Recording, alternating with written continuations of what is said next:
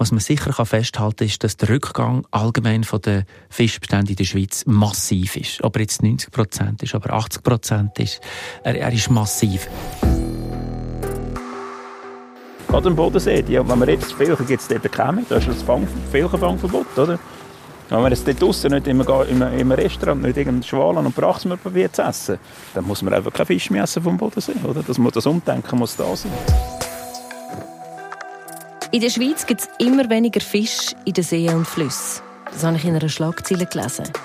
Dass es immer weniger Fisch in den Meer gibt, das habe ich schon öppe gehört, aber im Süßwasser, also auch da bei uns, das hat mich erstaunt. Ich bin nämlich immer davon ausgegangen, dass unsere Flüsse und Seen doch so super sind. Also, wir gehen ja auch rein baden, also muss es doch irgendwie auch schön sein für die Fische drin. Ich bin mit einem Berufsfischer auf dem See. Wir haben ein paar Fische gefangen und er hat mir erzählt dabei, wie er denn mit dem Rückgang der Fische umgeht. Und der Geschäftsführer vom Fischereiverband erzählt uns von den Herausforderungen und Massnahmen, die in der Schweiz gegen das Fischsterben gemacht wird. Ich bin Tabea Kobel. Recherchiert ein Podcast von ERF Media Schweiz. Über gesellschaftliche Themen von A bis Z.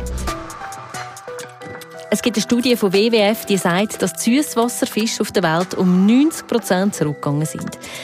Auf die Frage, wie hoch der Rückgang denn in der Schweiz ist, sagt David Bittner, der Geschäftsführer vom Schweizerischen Fischereiverband, dass man eine genaue Zahl da nicht sagen können. Nur, dass er massiv ist.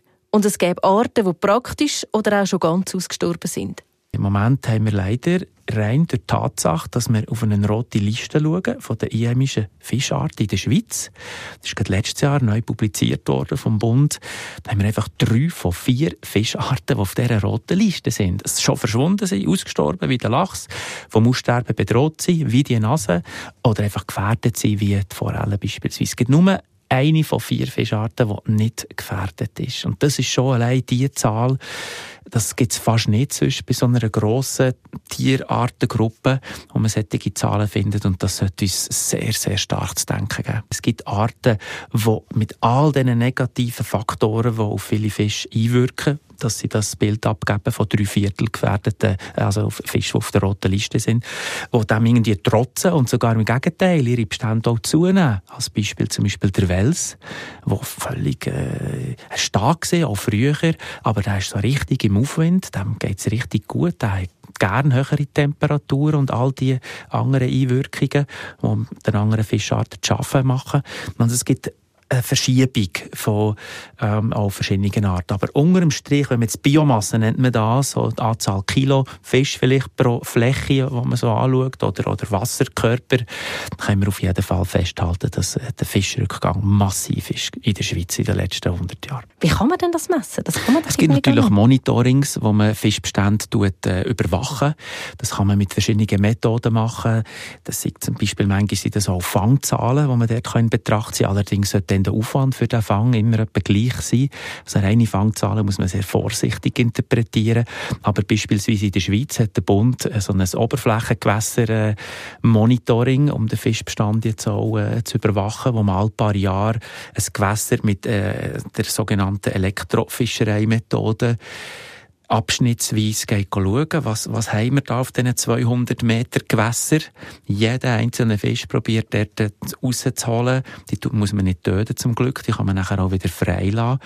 Das ist natürlich kurzweilig schnell ein Stress für den Fisch, aber man kann ihn messen, man kann ihn wägen, man kann die Art bestimmen und den Fisch zurücksetzen und hat so eigentlich Daten, die sich natürlich nachher über die Jahre auch ein bisschen vergleichen Und so sind halt auch die Zahlen nachher zustande gekommen in diesem Bericht, wo man sicher sicher nicht jeder Fisch zählt hat auf der ganzen Welt, in jedem Süßgewässer, sondern das sind Stichprobenerhebungen über verschiedene Länder. Und der grosse Rückgang betrifft insbesondere Wanderfischarten. Die Wanderfische haben also vor allem ein Problem auf der Welt. Das sind Fische wie der Stör, von dem kommt meistens der Kaviar, der Lachs, wo es seit 1950 nicht mehr in der Natur gibt in der Schweiz, oder der Aal zum Beispiel. Die suchen sich für jeden Lebensabschnitt die Umgebung aus, wo dann auch gerade passt. Also zum Beispiel schwimmen sie zum Leichen entweder an den Ort zurück, wo sie selber geschlüpft sind, wie das der Lachs macht, oder sie schwimmen flussaufwärts ins eichteres Gewässer und legen dort ihren Nachwuchs ab. Nur, das ist gar nicht immer so einfach für die Fische. Es hat nämlich einen Haufen Wasserkraftwerke, die im Weg sind. Und zum Beispiel für den Aal, wo ja lang ist, sind die Turbinen dort drinnen ein grosses Problem. Viel wird da drinnen einfach verschnetzelt, sagt David Bittner. Das ist aber nur eines der Probleme, wo der Fisch zu arbeiten macht. Sicher ein Hauptfaktor ist einfach die Verbauung der und Zerstörung der Gewässer. Man kann wirklich von einer Vergewaltigung von unseren Gewässern reden. Wir haben ja kaum noch irgendwann bei uns in der Schweiz einen richtig frei fließenden Fluss. Also, wenn man sich einfach die Wanderhindernisse anschaut, das sind hunderttausend Wanderhindernisse. All, äh, einen kurzen Abschnitt, da kommt schon wieder irgendwann so ein Bauwerk im, äh, im Wasser. Die Ufer sind verbaut. Früher konnten die Gewässer schlängeln, es hat sich Totholz ist ins Wasser gefallen, es hat Häufe gegeben, es hat tiefe Bereiche gegeben, flache Bereiche für die jungen Fische, tiefe für die grossen Fische. Die Lebensräume haben gepasst, es hat sich wie können, ist ein gesundes System gewesen, mit, äh, mit Wasser hat sich können reinigen, den Austausch gehabt, viel stärker noch mit dem Grundwasser. Und es hat einfach alles funktioniert. Nährtiere sind auch da gewesen. Und wir haben den Platz schlussendlich weggenommen, den Gewässer gewesen. Wir haben sie kanalisiert, begradigt, ihnen den Raum genommen, ihre Freiheit genommen, verbaut die Ufer, dass der ja nicht etwas wieder abfressen kann. Und das sind halt die ganzen wichtigen Prozesse, die ablaufen, dass wenn ein Baum reingeht, dass sich der zersetzen kann, dass es Nahrung gibt, Versteck gibt. Der muss sofort raus, wegen dem Hochwasserschutz. Wenn irgendjemand das Ufer ein bisschen anreißt nach dem Hochwasser, ja, das gehört jemandem, das Land, dann muss man es gerade wieder zuflicken, muss man es wieder ähm, einfach in Ordnung bringen. Und das Ausräumen von der Landschaft und auch von den Gewässern und ihre Funktion, die man mehr als Hochwasserabfluss Kanal angeschaut hat als wichtige Lebensräume, das ist sicher einer der ganz, ganz äh, maßgeblichen Faktoren, die zu dem stetigen, langsamen Verschwinden dazu äh, geführt hat von, äh, von diesen Fischbeständen. Und nachher gibt es neben den diesen Verbauungen, Zerstörung der Lebensräume haben wir einfach auch noch konstant einen Einfluss beispielsweise von den landwirtschaftsgenutzten äh, Flächen, also vom Landwirtschaftsgebiet. Bei jedem Regenereignis schwemmt halt die Stoff, sei das Feinsediment der Bewirtschaftung, äh, kleine Sedimente, die die Hohlräume kaputt machen, in dieser lockeren Kiessohle, wo eben Nährtiere drin leben, wo die Fische ihre Eier drin haben. Also das ist am Boden unten, oder wo ist Genau, das? der feine Kies, der dort zwischen so wirklich, das ist ein Lebensraum, wenn man dort die Steine lüpft, da leben Tiere drunter, auch Fische. Und wenn das alles mit so feinen Sedimenten einfach wie zu betoniert wird, dann ist, ist dort kein Lebensraum mehr vorhanden. Die Fische können sich nicht mehr fortpflanzen, es gibt keine Nahrung mehr. Eben Makrozoobentos ist so die Insekten, Kleintiere, die drinnen leben der Lebensraum wird zerstört.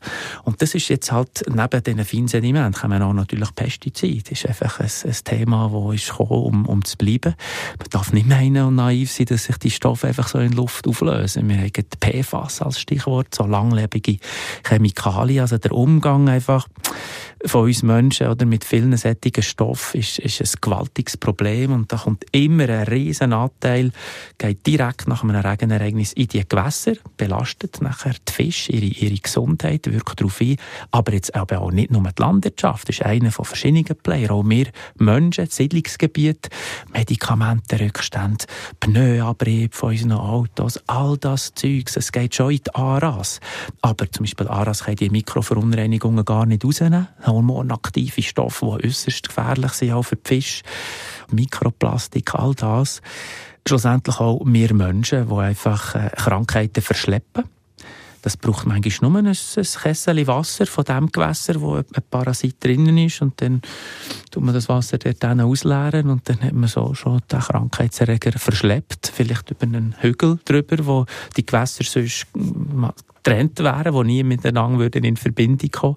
Fischbesatz, auch Bewirtschaftung von diesen Fischbeständen hat man äh, auch einfach gewisse Sachen nicht gewusst und hat so Krankheiten und auch ähm, nicht standortgerechte Fischstämme miteinander verschleppt und dann in äh, Berührung zusammengebracht. Also es gibt dort schon einfach, man sieht oder, ein ganzes Karussell von Päckchen mhm. und das ist genau das Problem. Es ist einfach nicht genau der Faktor, das Schräubeli, das Zahnrädchen, das man könnte drehen und dann ist die Welt der Fisch wieder in Ordnung, sondern lokal spielt das eine Rolle, lokal dort eine Rolle, aber schlussendlich sind alle Faktoren irgendwie relevant in dem gesamten Gefüge und drücken so massiv auf äh, die, die Fischbestände. Daneben ist auch die Klimaerwärmung ein Problem. Die macht, dass das Wasser wärmer wird und weniger Sauerstoff drin hat für die Fische. Und im Sommer 2022 sind zum Beispiel ein Haufen Fische gestorben, weil das Wasser einfach zu warm war. Daneben gibt es auch noch Vögel, die geschützt sind, wie zum Beispiel Kormorane oder auch andere Tiere, die Haufen Fisch fressen. Und die dezimieren den Fischbestand noch weiter. Von diesen Vögeln erzählt mir auch Andreas Braschler. Er ist Berufsfischer zu Hurde im Kanton Schweiz und er hat mich mitgenommen auf seine Tour. Guten Morgen. Mit Andi. Andi, Tabea, freut mich. Tabea, freut mich. Ja, mega schön, dass du Gut. mich mitnimmst. Ja. Du, ich habe einfach mal Gummistiefel montiert. Alles gut. Und du etwas gefangen heute Morgen? Es ist 6 Uhr am Morgen, ich habe meine dicksten Winterkleider ausgegraben und ich habe auf den Fischer gewartet in seinem Hafen. Netterweise musste ich erst um 6 Uhr müssen dort stehen. Der Andi ist nämlich schon länger draußen. Schon schön, he? so am Morgen draußen auf dem See. Perfekt. Könnte nicht besser sein, oder? Ist aber schon noch früh. Jetzt hast du um 4 Uhr schon angefangen, sagst du, gell? Ich habe um 4 Uhr angefangen. Ja. Das ist etwa normal, meistens um 4 Uhr. Ja. Wieso muss man eigentlich so früh raus als Fischer? Äh, natürlich, wir müssen Netz, also im Winter dürfen wir es um, um, äh, im See rauslassen, Netz 24 Stunden. Aber normal, wenn das Wasser noch warm ist, äh, dann lässt du Netz vielleicht 10, 12 Stunden raus, nur über die Nacht. So den Tag durch geht Netz, äh, zu Grund im Netz hin, wenn du nicht gewisse tiefe Fische tust. Und wegen der Vögel, wegen der Kormoranen vor allem, oder? Wenn der, sobald man Tag kommen Kormoranen und äh, ziehen die Fische zum Netz aus. Also das hat mit dem zu tun. Es ist also nicht so, dass die Fische irgendwie am Morgen eher ein bisschen weiter oben sind im Wasser. Grundsätzlich wäre es eben schon ein bisschen besser, man würde Netz draussen lassen bis nach dem Tag, aber äh, ich muss bis um 12 Uhr die Fische ausgeliefert haben und die Leute kommen am Morgen um 8 Uhr, die haben frische Fische und irgendwann willst du den Tag abschliessen und dann musst du am Morgen anfangen zu arbeiten. Also früher Aufsteher muss man sein, aber gestern habe ich dir noch angerufen, etwa um 5 Uhr, da bist du noch gerade Netz raus tun, also das ist lange Tage. Ja, das sind sehr lange Tage, aber ich sage immer, mein Arbeitstag fängt eben am Abend an. Mit dem Netz auslegen, mit dem Netz auslegen tue ich eigentlich äh, den Fang am Morgen entscheiden, oder? Wenn ich Netz gut auslege, am richtigen Ort und sauber arbeite, dann ist am Morgen wahrscheinlich äh, die Chance, dass der Ertrag gut ist, viel grösser. Also was heisst das eigentlich, der, der Beruf eines Fischer? Was, was musst du wissen oder was musst du können, außer die Fische aus dem Netz ziehen? Hey, ich muss natürlich Natur beobachten, ist das grösste Teil. Die Natur beobachten aus der Erfahrung erzählen, die du früher gemacht hast. Und äh, musst Strömungen anschauen, musst äh, widerstandsfähig sein. Äh, Es gibt keine fünf Tage Woche, sondern das ist eine sechs, sieben Tage Woche. Du musst den Biss, den Biss haben und dann geht das. Dann kannst du von der Fischerei eigentlich überleben. Und natürlich der Ertrag muss einigermaßen da sein. Ein gesunder Fischbestand muss im See rum sein, dass ein Berufsfischer überleben kann. Und wie sieht es denn da jetzt aus? Äh, momentan sind wir stabil. Wir sind glaub, die letzten Jahre immer etwa stabil. Die Erträge haben sicher äh, abgenommen.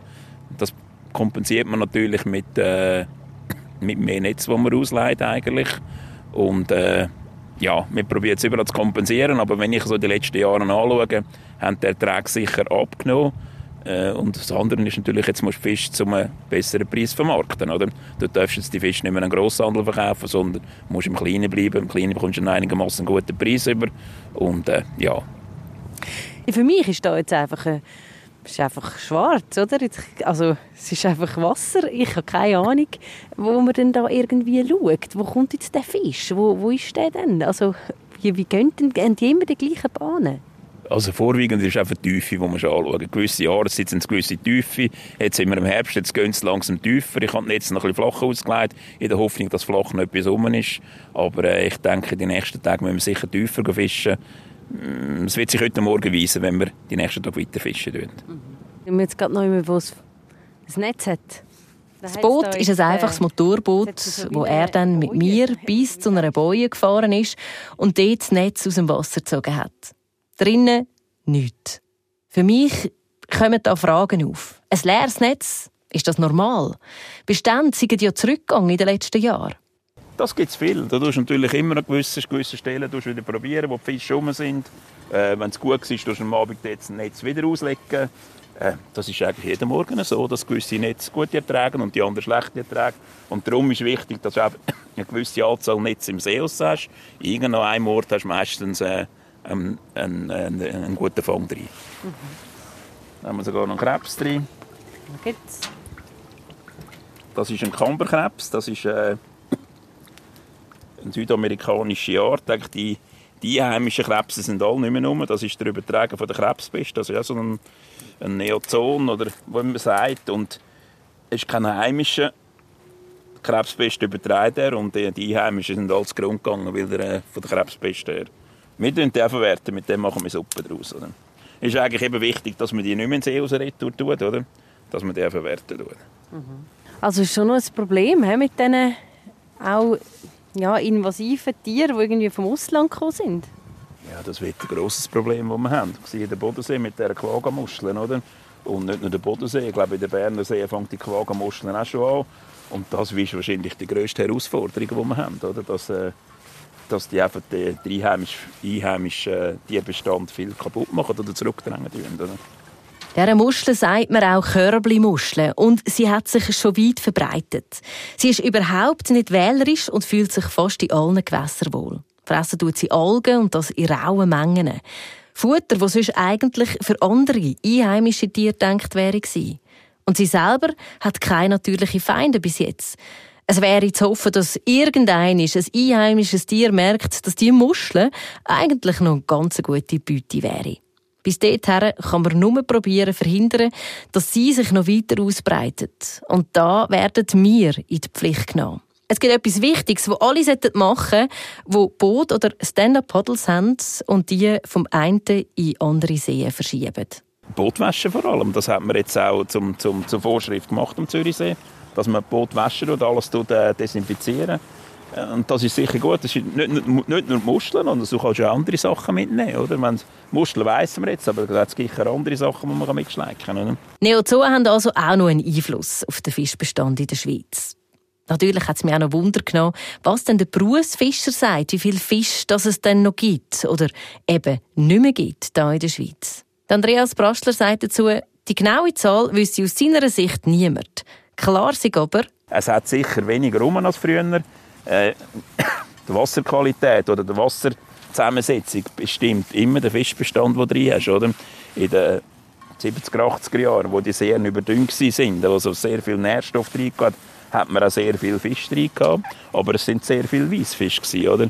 Jetzt geht man wieder retour, eigentlich die See werden nährstoffarm und der Fischbestand nimmt jetzt sicher ab, weil die Fische haben weniger, haben weniger zu fressen, oder? Und gleich eben, es hat abgenommen, du hast es gesagt, ähm, es hat eine Überdüngung gegeben. Die Überdüngung hat es in dem Fall von der Landwirtschaft, oder wieso hat es die gegeben? Das war etwas von der Landwirtschaft, gewesen, etwas von der Industrie. Gewesen. Man hat, äh, in dem Wäschmittel war äh, Phosphat drin, gewesen, das hat man mittlerweile alles verboten. Äh, ja, das ist, äh, von ganz vielen Orten ist das hergekommen. Aber man, ist jetzt, man macht jetzt Untersuchungen auch, was, äh, was eigentlich bei der See das Problem ist, dass der Fischbestand abnimmt. Aber da hat es ganz, ganz viele Einflüsse, die da, da zusammenspielen. Oder? Man weiss eben, dass er abnimmt, also wo der Ertrag her, was Berufsfischer fangen. Äh, aber wie viel das ist, weiß man nicht. Aber es ist ja schon noch verrückt, oder? Man macht eigentlich mehr für die ganze Natur. Ähm, man probiert möglichst saubere äh, Gewässer zu haben in der Schweiz. Ich meine, man kann gut baden, das ist kein Problem in der Schweiz, oder? Ähm, und gleich ist es ja dann so, dass in dem Fall weniger Fisch hat. Das ist wirklich ist ja schon etwas, wo man irgendwie bedenklich ist, nicht? Der See wird eben immer als Trinkwasserreservoir angeschaut, nicht als Fischreservoir. Oder? Und Trinkwasserreservoir heisst möglichst saubere Gewässer. Oder? Und das ist für den Fisch gar nicht unbedingt gut? Also für die Nährstoffe im Fisch. Der Fisch muss mehr Nährstoffe haben, muss mehr zu fressen. Und das ist, äh, der Nährstoff fehlt der Fisch eigentlich. Aber warum das fehlt, das wissen wir nicht genau. Also dass wir jetzt wirklich die, die Auswertungen machen wir jetzt und ist mir seit äh, drei, vier Jahren schon am untersuchen. Wir hoffen, wir finden irgendwann etwas, wo man, äh, man weiss, da kann man vielleicht die Schraube ein bisschen drüllen oder äh, dass man kann eigentlich äh, an den Fisch wie im See, in den Gewässern wieder bessere Lebensgrundlage bieten. Man ist sicher dran, jetzt überall die Aufwertungsmaßnahmen machen, dass der Fisch wieder leichen wird und nachhaltig tut Fisch, hat man immer schon gemacht, aber dass die Laichbedingungen, wo der Fisch leichen tut, dass es wieder optimal wird und wenn das stimmt, dass der Fisch gut ableichen kann und die jungen Fische können überleben dann wird das auch wieder gehen mit dem Fischbestand. Die Seen sind super. Also das habe ich jetzt auch noch nie gehört. Klar, kein Fisch braucht Gift im Wasser, aber Nährstoff, der durch Totholz oder wegen einer Überschwemmung ins Wasser geholt wird, das fehlt in einem Gewässer, wo möglichst immer die gleiche Höhe haben sollte. Ein Beispiel dafür ist der Zürichsee. Der schwankt nur gerade um die 10 bis 15 cm, auch wenn es viel geregnet hat, weil er mit einem Stauwerk reguliert wird. Er ist also praktisch immer auf der gleichen Höhe. Früher sind die Seen, wenn es stark geregnet hat, wenn es stark geregnet hat, haben die Seen die, die Räder überflutet, oder? Und haben gewisse Nahrung außen reingeholt, wenn die Räder gegangen ist, oder? Und, das, und jetzt, wenn der See einen Meter wachsen oder einen Meter 50 gut gehen, dann wäre Zürich unter Wasser, oder? Das will praktisch niemand mehr. Darum hat man, darum hat man die Seen reguliert. Für den Fisch selber, für den Fischbestand und für den See ist das absolut nicht besser, was jetzt ist, oder? Das, was wir Menschen in einer modernen Zivilisation brauchen und was die Natur braucht, das kann man manchmal fast nicht zusammenbringen. Merken tun das vor allem die 260 Berufsfischer, die es noch gibt in der Schweiz. Weil es weniger Fisch gibt, ist es Andreas Brastler besonders wichtig, dass man eben nachhaltig fischt. Nachhaltig ist, dass man sicher jeden Fisch verwerten, den man gefangen hat. Oder? Also ich habe wirklich keinen Beifang mehr, da kommt ja der, jeder Fisch kommt, äh, wird von einem Menschen gegessen, den wir hier haben. Oder? Und äh, dass jeder Fisch zwei bis dreimal abgeleicht hat, bevor man ihn fangen tut. Oder? Und das, ist eigentlich, das schreibt eigentlich das Gesetz vor.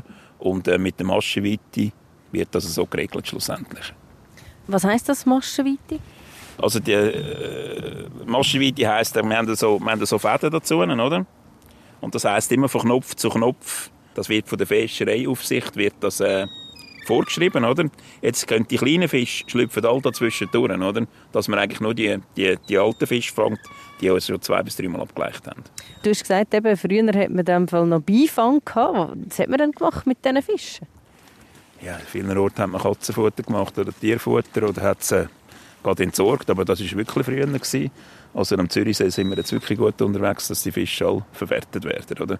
Das kann nicht sein, wenn du einen Fisch, wenn du einen Fisch fängst, hast du mal das erste Mal schon einen Schaden am Netz. Oder? Und, und dann den Fisch auch noch entsorgen tust, hast du nochmal einen Schaden. Oder? Und darum ist es wichtig, dass du die Fische alle verwerten tust und einen Ertrag kannst generieren aus diesen Fischen. Und was machst du denn jetzt? Also sind ja nicht alles so Fische. Du hast jetzt gesagt, da hast du Egli fischen. Egli, das kennt man vielleicht noch. Dann hast du äh, noch eine andere Fischart genannt, die ist mir jetzt nicht bekannt gewesen. Also wir haben das hier am Brachsmen, wir haben Rotaugen, wir haben Rotfedern. Aus dem Brachsmen machen wir, äh, aus dem äh, geradlosen Stück machen wir Fischgordonbleu. Aus dem Royal-Stück oben gibt es Fischgeschnetzelt. Und dann gibt es äh, aus dem Gradstück gibt es nachher Fischstäbchen daraus, gibt Fischburger daraus. Da hat es ganz, ganz viele Sachen, die man kann. Man muss einfach Fisch musst du den Leuten können anbieten ohne Geräte. Oder? Und ohne Geräte heisst es ein bisschen, die Verarbeitung musst du ein bisschen optimieren. Oder? Hast ein bisschen mehr länger mit der Verarbeitung und äh, die Fertigprodukte eigentlich machen, oder? dass die Leute keine Geräte mehr haben. Mhm. Vom Geschmack her sind die Fische sicher alle top, oder? aber Geräte ist das Problem. Oder? Also grundsätzlich ist es von dem her einfach gut, wenn man regional, das kennt man ja sonst auch von vielen Sachen, regionale Produkte. Ich nehme an, das ist wahrscheinlich auch diskret, oder? Ja, unbedingt regional bleiben. Regional und vielleicht einmal die Weissfische, die wir hier haben, die Karpfenartigen auch mal probieren, oder? Und dann äh, kann man in der Schweiz wunderbar Fisch konsumieren. Aber man muss halt einfach nicht nur Egli und Felchen und Hecht essen, sondern äh, gerade im Winter oder im Frühling, wenn man wenn keine Egli und Felchen rum hat, wenn die Karpfenartigen rum sind, äh, die Fische sind top zum Essen. Einfach, du musst, zum Berufsfischer und der kann das gradlos machen und der kann das anbieten und du hast einen wunderbaren frischen Fisch vom, von der Schweiz, vom Gewässer, der sehr nachhaltig ist. Also was gibt es Nachhaltiges als ein, als ein Rotauge oder ein Brachs mit dem See, wo wo, äh, wo nicht geschützt ist, das ist nicht auf der roten Liste nicht, oder? Und hat es eigentlich noch eine größere Menge umeinander. Und zum Essen ist ja wunderbar. Man muss einfach mal über Klippen springen und sagen, hey, nicht immer, dass ich immer denke, er ist nicht gut und ich höre immer, es ist schlecht und so, oder? Man sollte das mal selber probieren und wenn man es selber probiert, dann merkt man, dass es gar nicht, dass es gar nicht schlecht ist, eigentlich gut ist. Netz haben wir alle reingeholt. Etwa 60 Kilo Fisch hat er in den Körper gehabt. Ein bisschen von allem, sagt er. Egli, Felchen, Hecht, Brachsmer, Rotaugen und Krebse. Wenn er das jeden Tag fangen kann, dann gibt das einen Ertrag, den er davon leben kann. Wichtig ist einfach, dass die Fischbestände nicht noch kleiner werden, sagt er. Was kann man also machen? Neben dem, dass wir auch mal andere Fischarten essen, als die, die wir kennen. Gar kein Fisch mehr essen, wäre allenfalls auch eine Möglichkeit. Manche Organisationen finden, das wäre die einzige richtige Lösung. PETA zum Beispiel, das ist eine Organisation, die sich für den Tierschutz engagiert. Der Berufsfischer und auch der Fischereiverband sagen aber, es habe an den meisten Orten immer noch genug Fisch in den Seen. Der Konsum, der sei da nicht die grösste Gefahr. Ich rede noch mal mit dem David Bittner über all die Bemühungen, die man dann schon gemacht hat, dass eben weniger Fisch sterben. Also der Schweizerische Fischereiverband hat vor mittlerweile fast 15, 18 Jahren oder was bisher ist, eine Volksinitiative lanciert, «Lebendiges Wasser». Hat dort schnell die Unterstützung gefunden von den, ganz, von den anderen grossen Umweltschutzorganisationen und zusammen hat man so viel können politischen Druck aufbauen, dass das nicht ist zur Abstimmung kam, die, äh, die Initiative, aber in einem sehr griffigen Gegenvorschlag vom Bundesrat gemündet hat, wo man sich im Parlament hat nachher darauf einigen und das hat nachher im neuen, also so neu ist es eben auch nicht mehr, jetzt ist zwölf Jahre her, in dem neuen Gewässerschutzgesetz gemündet. Und ganz wichtige Eckpfeiler jetzt von diesem Gesetz. Und das ist ein riesen, ich würde sagen sogar, es ist der mit Abstand grösste Erfolg vom Schweizerischen Fischereiverband, was man dort können bewirken. Man hat die Probleme erkannt, die wir jetzt vorhin auch diskutiert haben, und man hat dementsprechend Massnahmen festgelegt. Wenn wir bei der Wasserkraft an, man hat die Ökologisierung der Wasserkraft gesetzlich festgehalten. Dort hat es Fristen drin, 2030 sollte jedes Kraftwerk saniert sein, ökologisch, dass der Fischaufstieg gewährleistet ist, dass der Fischabstieg gewährleistet ist, dass der Geschiebetrieb gewährleistet ist, weil jedes Kraftwerk behalten auch das Geschieb häufig zurück und das ist das Laichsubstrat. Und also die Bäume und das Holz, und auch das Holz wird rausgenommen, all die, ja, das ist eigentlich die Nahrung fürs Gewässer oder eben auch die, der locker Käse, der so wichtig ist. Das muss saniert sein. Beispielsweise macht man das eben mit Kiesschüttungen, vielleicht um die Frage schnell beantworten. Wenn es man halt nicht anders wieder beim Kraftwerk kann technisch bewerkstelligen, dann muss man halt lastwagenweise, ja, Kies wieder unter dem Kraftwerk nachher an geeigneten Stellen dem Gewässer zurückgeben. Und ganz wichtig, Schwalsunk auch noch bei der Wasserkraft. Also der Betrieb, dass man einfach zur Maximierung von einem wirtschaftlichen Gewinn genau dann das Wasser ablässt, wenn man viel verdient, einen riesen Schwall verursacht, wo alles überflutet und und dann, das sind überall die Schilder, die an vielen Gewässern mhm. äh, den Leuten bekannt sind. Und dann gleichtags manchmal mehrmals ein Sunk kommt, das Wasser sich extrem schnell zurückzieht und dann grosse Flächen trocken liegen, Fisch sogar auf dem Trockenen liegen, der Laich trocken liegt und natürlich auch wieder die ganzen Nährtiere von den Fisch auf dem Trockenen liegen. Und das sind also riesige Probleme und die sollten bis 2030 saniert sein. Neben der Ökologisierung und Wasserkraft hat man den Gewässerraum äh, dort festgehalten. Das, das ist eigentlich die Frist schon abgelaufen. 2018 hat die ganze Schweiz einen Gewässerraum festlegen. Man hat bewusst auf eine Enteignung der Landeigentümer verzichtet, aber man wollte einfach gesagt, die Gewässer brauchen wieder mehr Platz, dass sie sich einfach ein bisschen wieder entwickeln, dass der Puffer größer wird, auch zwischen den intensiv genutzten beispielsweise Landwirtschaftsflächen aber einfach auch, dass ein Gewässer, wenn es nach, nach einem Hochwasser sich selber wieder fährt, ein bisschen gesund machen, dass man eben dann nicht wieder geht nachhelfen, wenn es nicht unbedingt nötig ist, wenn nicht Infrastrukturanlagen oder wirklich äh, ja, direkt Privatseigentum oder so betroffen ist. Und dann, ganz wichtiger, der letzte Pfeiler ist, dass man Revitalisierung erkannt hat, dass man die zerstörten, vergewaltigten Gewässer von der Vergangenheit einfach wieder, dass, dass man das muss rückgängig machen muss. Dass es die Gesundmachung der Gewässer braucht, dass man halt mit baulichen Massnahmen Buchten macht, Verbreiterungen, Strukturen schafft, um einfach dort die Härte Verbauungen rauszunehmen, Gewässer durch häufig auch mehr Platz gibt und einfach so zu einer Gesundmachung, eben einer, einer Revitalisierung von diesen Gewässern äh, kann herbeiführen. Es gibt also einen Haufen, wo man in die Wege geleitet hat. Leider hat man das Ziel noch nicht wirklich erreicht. Es braucht aber auch Zeit.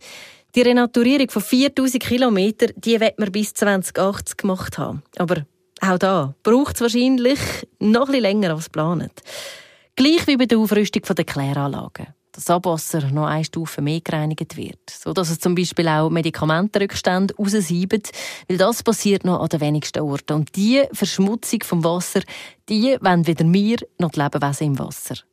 Trotzdem, dass es da noch viel Luft nach oben hat, ist der David Bittner zuversichtlich. Also wir haben wirklich eine, eine, eine glückliche Situation, dass wir eine, eine tolle Gesetzesgrundlage haben.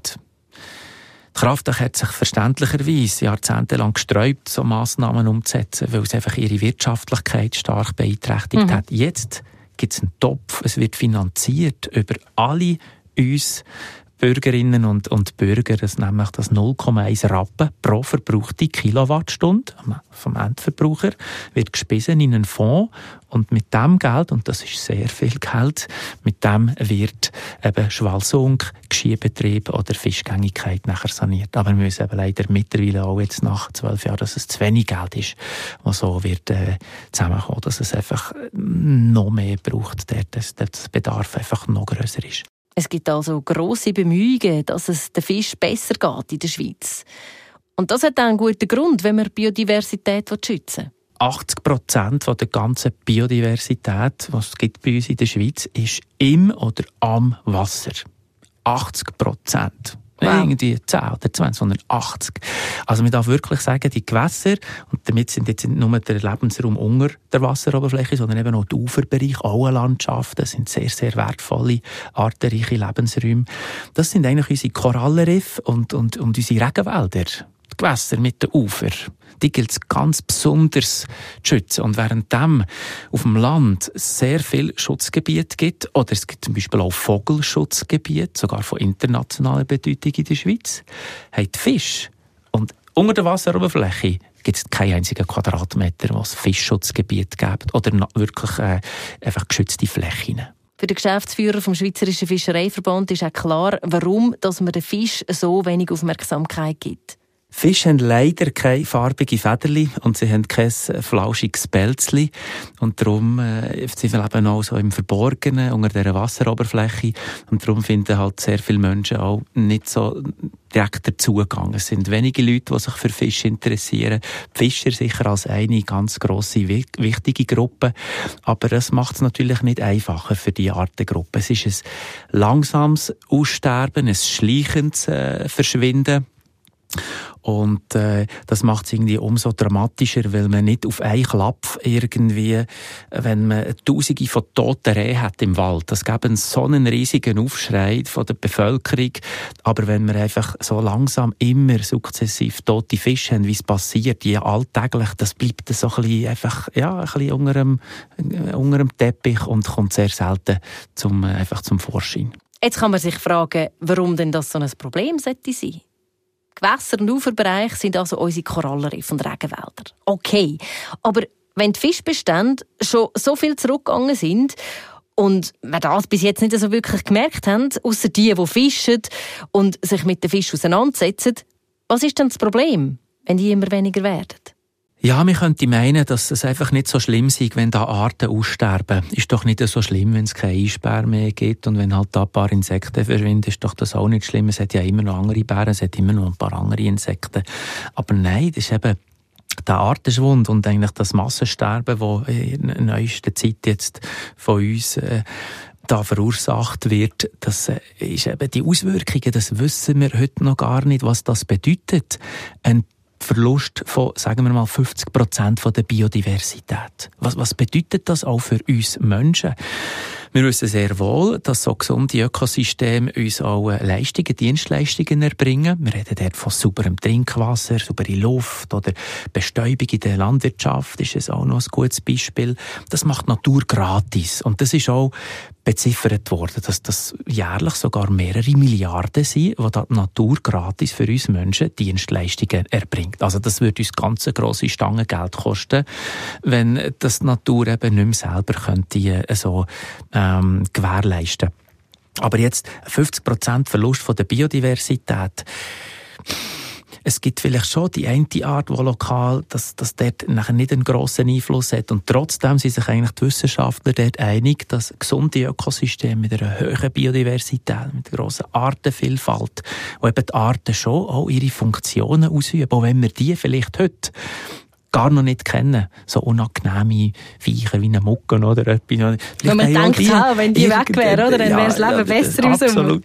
Und das kann ich auch verstehen. Aber vielleicht haben die irgendeine Funktion, wo wir einfach noch uns nicht bewusst sind, die ganz eine wichtige Rolle spielt in diesem ganzen Gefüge und, und, äh, und dem ganzen Ökosystem schlussendlich. Also da muss man wirklich aufpassen.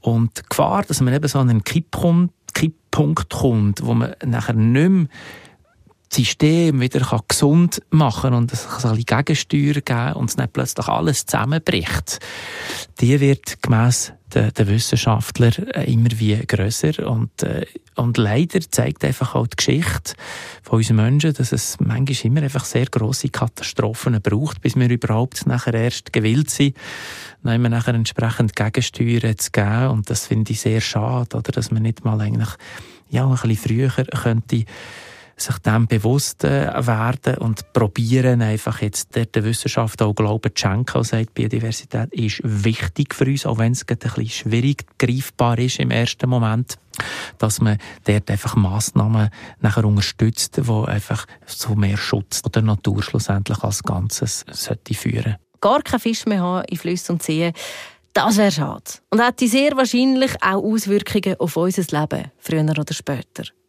Der Schweizerische Fischereiverband, Fischer und andere Organisationen setzen sich da schon ein, dass die Fischbestände nicht noch mehr zurückgehen. Und wir können ihnen dabei helfen. Ein paar Sachen, die wir hier machen können für die Fische, haben wir ja schon gehört. Wer noch mehr tun will, der könnte sich einer Organisation anschliessen.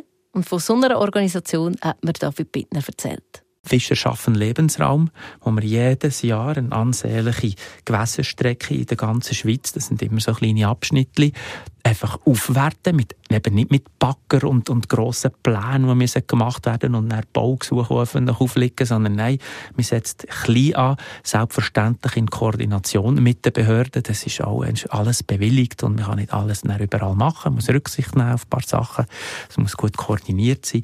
Aber dort sehen wir, dass wir mit kleinen, einfachen Massnahmen sehr wohl Erhöhungen vom Fischbestand bewirken Mehr Arten, die plötzlich dort vorkommen. Dass die Fische mehr Schutz haben. Wir schaffen Versteck, wenn wieder mal so eine Hitzewelle kommt und die Fische tiefe Stellen brauchen, Versteck brauchen, wo es kühl ist. Das ist dann genau bei diesen äh, Strukturierungen, wo man eben so künstlich einbaut, zum Beispiel einen Wurzelstock oder, äh, oder andere Massnahmen, die man dort probiert umzusetzen, dass es einfach ein bisschen mehr schlussendlich Vielfalt gibt in diesen sonst sehr monotonen Lebensräumen. Und dann sei auch die Aufklärung einfach schon wichtig, sagt David Bittner. Dass man Kind schon möglichst gleich auf die stummen Tierli und ihren Lebensraum aufmerksam macht. Und für die Schule gäbe es da sogar ein Programm. Fischer machen Schule, heisst es. Das Programm geht ab Bach neben dem Schulhaus und nehmen sie und probiert aufzuzeigen, was dort lebt oder wie, wie, wie gut und schlecht den verschiedenen Organismen geht.